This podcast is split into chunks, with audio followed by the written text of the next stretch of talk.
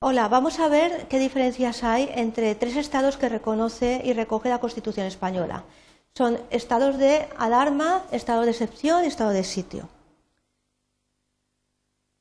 Bien, vamos a ver qué es la propia Constitución eh, la que eh, regula en los artículos 55 y 116 estos tres estados. Y sin embargo, eh, también están regulados eh, por la Ley Orgánica 4 1981 de 1 de junio de los estados de alarma, excepción y sitio. Vamos a ver cada uno de ellos para que podáis ver las diferencias, ya que tienden a confundirse cada uno de los estados eh, que reconoce la Constitución española. Bien, el estado de alarma es el primero que vamos a estudiar y que vamos a ver está eh, recogido en el artículo 116 de la Constitución española. Para que nos resulte más sencillo entenderlo, eh, vamos a formularnos una serie de preguntas de tal manera que nos servirán para poder establecer una comparativa entre cada uno de los estados que vamos a ver. Bien, ¿quién declara el estado de alarma? Pues lo declara el Gobierno.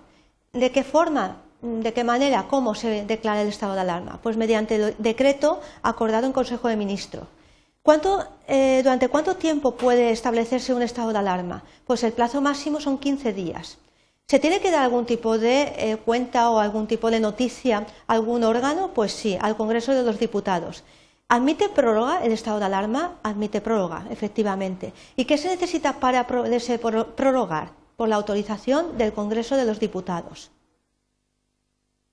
¿Cuáles son los supuestos que pueden dar lugar a un estado de alarma? Pues principalmente son eh, estados en los cuales eh, se produce una situación eh, de deficiencia sanitaria o que ha ocurrido algún tipo de pues, catástrofe o desgracia que afecta a un gran número de personas, como puede ser un terremoto, una inundación, también en el supuesto de una paralización de servicios públicos esenciales para la comunidad y también en situaciones de desabastecimiento de productos de primera necesidad. Como vemos, el estado de alarma es un estado que se produce cuando ocurre una circunstancia que afecta a la salud o afecta a, eh, pues a los servicios de la comunidad o eh, también incluso afecta pues, a eh, lo que es la ordenación de de productos de primera necesidad, como pueda ser pues, el agua, el pan, etc. El estado de excepción, por su parte, aparece también recogido en el artículo 116 de la Constitución española, lo declara el Gobierno mediante un decreto acordado en Consejo de Ministros y necesita una previa autorización del Congreso de los Diputados. No puede exceder de 30 días y se puede prorrogar durante un plazo igual eh, con los mismos requisitos que se necesitan para poderlo declarar. ¿Qué supuestos dan lugar al estado de excepción? Pues a diferencia del estado de alarma, el estado de excepción puede ser declarado cuando el libre ejercicio de los derechos y libertades de los ciudadanos, el normal funcionamiento de las instituciones democráticas que están recogidas y reconocidas en la Constitución, el de los servicios esenciales de la comunidad, de los servicios públicos o cualquier otro aspecto del orden público resulten tan gravemente alterados que el ejercicio de las potestades ordinarias fuera insuficiente para restablecerlo y mantenerlo. ¿Qué efectos se producen? Pues se produce la suspensión de los derechos y libertades, que es lo que vamos a ver a continuación. Estos derechos se podrán suspender cuando se acuerde la declaración del estado de excepción o de sitio, se exceptúa el derecho de asistencia al detenido, que eh, reconoce el artículo 17, eh, párrafo tercero de la Constitución española, para el supuesto de la declaración del estado de excepción. Luego lo veremos más claramente en un cuadro, de tal manera que eh, este derecho no se podrá suspender en el caso del estado de excepción.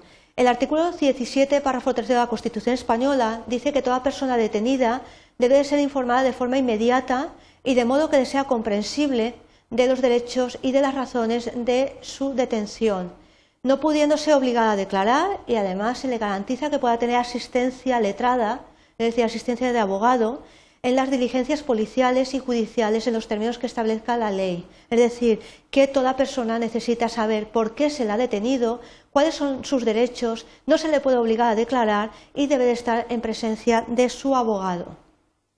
¿Qué derechos podrán ser suspendidos? Pues todos tenéis aquí. el artículo 17, que reconoce el derecho a la libertad y seguridad y habeas corpus, el artículo 18, párrafo segundo, inviolabilidad del domicilio, artículo 18.3, secreto de las comunicaciones, artículo 19, libertad de residencia y circulación, artículo 21, letra A, derecho a expresar y difundir libremente los pensamientos, ideas, opiniones mediante la palabra, el escrito o cualquier otro medio de reproducción el artículo 21, letra D, derecho a comunicar o recibir libremente información veraz por cualquier medio de difusión. El artículo 25, secuestro de publicaciones solamente en virtud de resolución judicial, junto con el artículo 21, que reconoce el derecho de reunión, el artículo 28, párrafo segundo, derecho a la huelga, y el artículo 37 de la Constitución, que es el derecho de los trabajadores y empresarios a adoptar medidas de conflicto colectivo.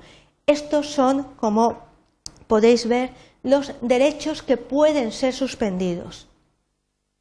Por último, vamos a ver el estado de sitio. Se regula también en la Constitución española, en el artículo 116, párrafo cuarto, pero vemos que hay ya diferencias con los dos estados anteriores, el estado de alarma y el estado de excepción. Lo declara el Congreso de los Diputados, se necesita mayoría absoluta del Congreso y esa propuesta exclusiva del Gobierno, de tal manera que el Gobierno determinará su ámbito territorial, duración y condiciones. ¿Qué supuestos dan lugar al estado de sitio? Pues evidentemente son supuestos en los cuales hay una amenaza eh, de la integridad de las personas, un acto de fuerza, es decir, cuando eh, se produzca o hay una amenaza de que se puede producir una insurrección o un acto de fuerza contra la soberanía o la independencia del país, la integridad del territorio, que no se pueda resolver por otros medios. Tenemos que recordar que estos estados son muy excepcionales y que no eh, se pueden declarar en cualquier eh, situación, sino solamente atendiendo a las indicaciones que establece la Constitución española y la ley orgánica que lo desarrolla. Bien, ¿Cuál es eh, la diferencia que vemos más clara con los estados anteriores? Pues evidentemente que implica una sustitución de la autoridad civil por la militar y una extensión de los poderes de la policía de la competencia de los tribunales militares. Se pueden eh, suspender los mismos derechos previstos en el estado de excepción y también las garantías jurídicas del detenido reconocidas en el apartado tercero del artículo 17 de la Constitución.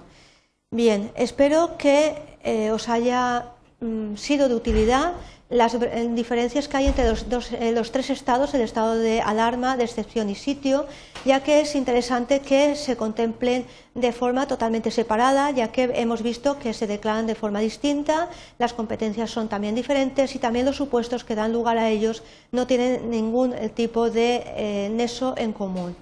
Espero que os haya resultado de utilidad y muchas gracias por vuestra atención.